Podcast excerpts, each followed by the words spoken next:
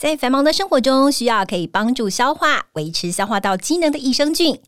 长春乐活百亿多益生菌，专为国人饮食习惯设计的配方，三大专利菌株调和，每包都达百亿活菌及三大益生值，以维持益生菌的活性。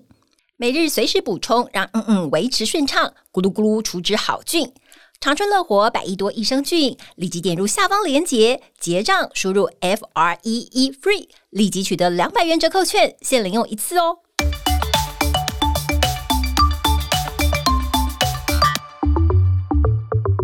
Hello，大家好，我是伊娃，欢迎您收听我们医疗健康 Talk。现在不论你是在工作、吃饭还是开车，就跟着我们长春月刊特派员的脚步，知道全球健康大小事。现在就加入我们，一起来聊健康，健康聊。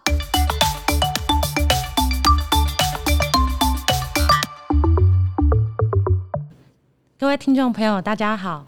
呃，现在啊，全球新冠疫情好像再次延烧起来，就是因为 BA. 点五。呃，开始又大规模的传播。那台湾的疫情呢，虽然之前有慢慢的趋缓下来，那现在也因为全球 BA. 点五开始呃蔓延的关系，也有呃慢慢开始上升的一个趋势。那在这个全球呃新冠疫情还没有呃停止下来的时候呢，另外一种呃传染疾病。猴痘的疫情啊，也开始悄悄的蔓延开来。那呃，世界卫生组织在七月二十三日呢，宣布猴痘的疫情列为国际关注公共卫生紧急事件。那台湾的疾管署呢，也在六月二十三号，呃，就是新增猴痘为第二类法定传染病。那可见这个猴痘的疫情呢，其实也是呃值得大家去关注。那猴痘呢？呃，猴痘病毒大家其实呃都蛮陌生的，在这一次流行之前，那其实他在一九五八年呢、啊，首次从研究用的猴子身上就已经被发现了。因此，呃，因为是在猴子身上被发现，所以就被命名为猴痘。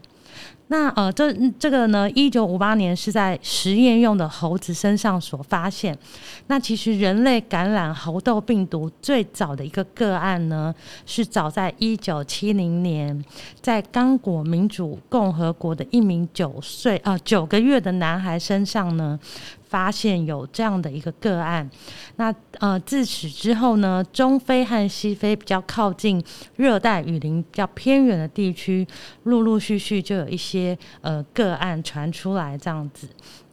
那这个猴痘病毒呢，它主要是由啮齿类的动物跟呃啮齿动物跟灵长类动物传播给人，它属于这个人畜共通的传播疾病。那呃猴痘病毒呢，又可以分为两大支，一支是从呃中非。呃，一只叫做中非分支病毒，另外一只是西非分支病毒。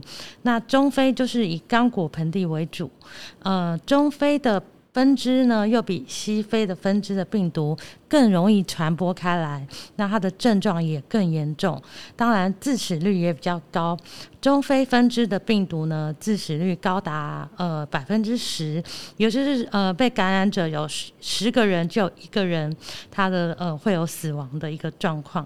那西非分支的病毒株致死率就比较低，大概是百分之一。哦，那其实这个猴痘啊，过去主要都发生在非洲的国家。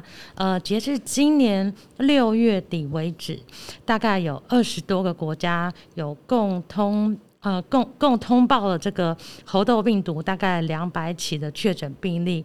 那特别是在美国啊、加拿大、英格兰、苏格兰跟呃欧洲的地区。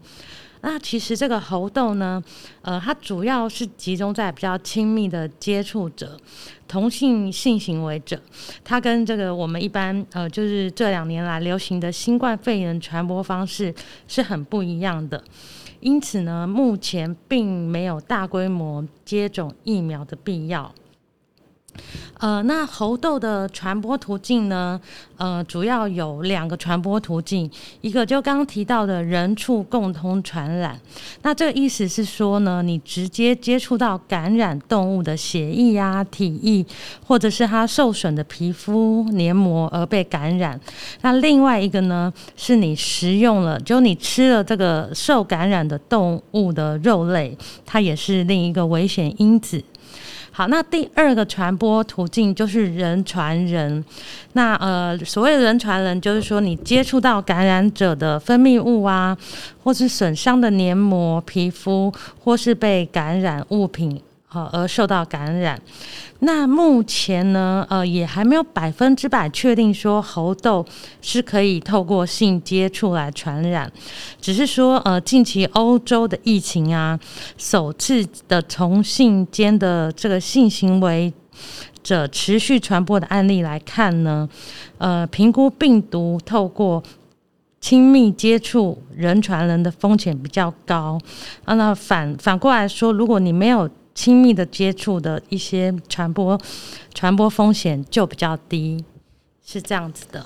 好，那这个猴痘病毒呢，其实呃，就是如果你感染了猴痘啊，会有哪一些症状呢？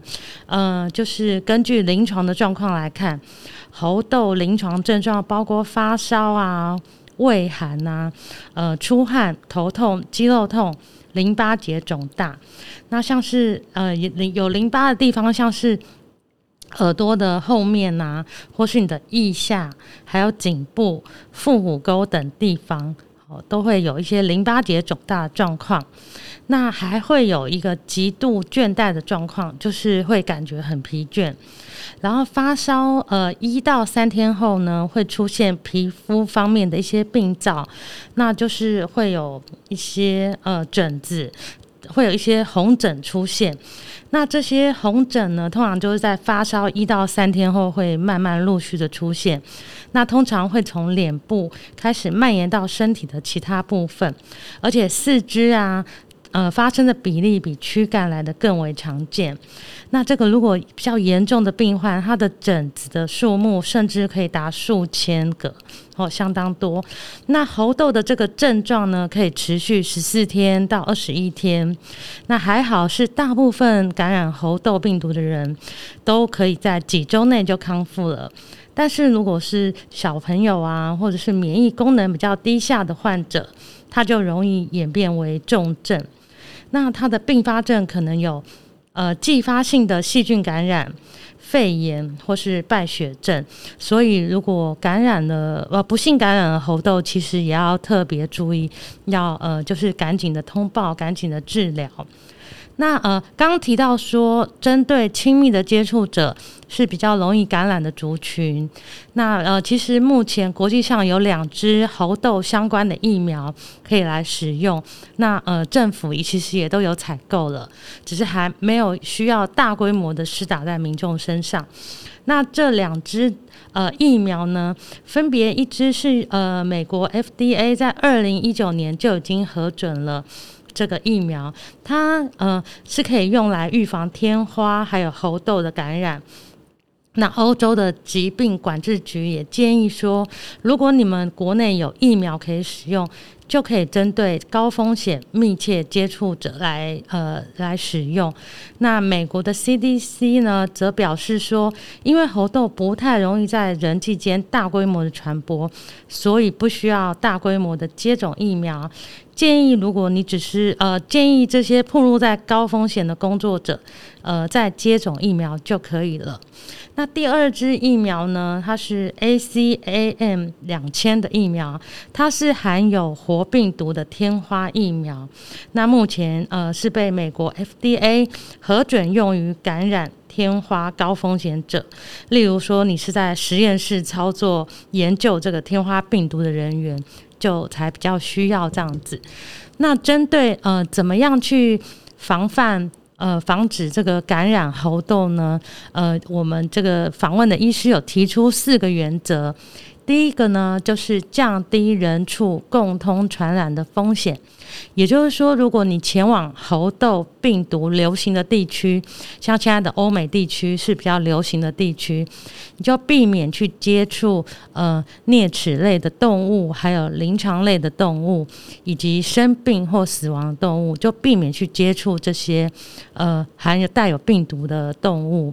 然后你吃所有的食物呢，最好不要吃生的或是半生不熟的，最好都是彻底煮熟后再去吃。好，那第二个原则呢，就是降低人际间的传播风险，也就是避免与猴痘感染者接触。好，那第三个原则就是有症状就赶快就医。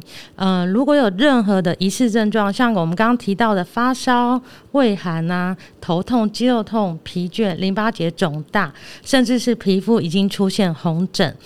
呃，然后你之前又有一些可能有接触一些呃猴痘感染者的话，你就要尽速的就医，然后并告知医师你的旅游史跟你的接触史。那第四个防范原则就是疫苗接种。那其实台湾从一九五五年开始就没有呃天花病例的发生了，所以在一九七九年开始就停止接种牛痘。呃，就所以在一九七九年之后出生的台湾人都是没有接种过疫苗。那如果你是属于高风险族群，建议就可以去接种疫苗来预防感染。那最后呢，提醒各位听众，就是说猴痘跟新冠肺炎的传播方式是不一样的。所以现阶段来讲，民众不需要过度的惊慌恐慌，只要遵照政府的防范呃防范指示就可以了。呃，今天就跟大家分享到这里。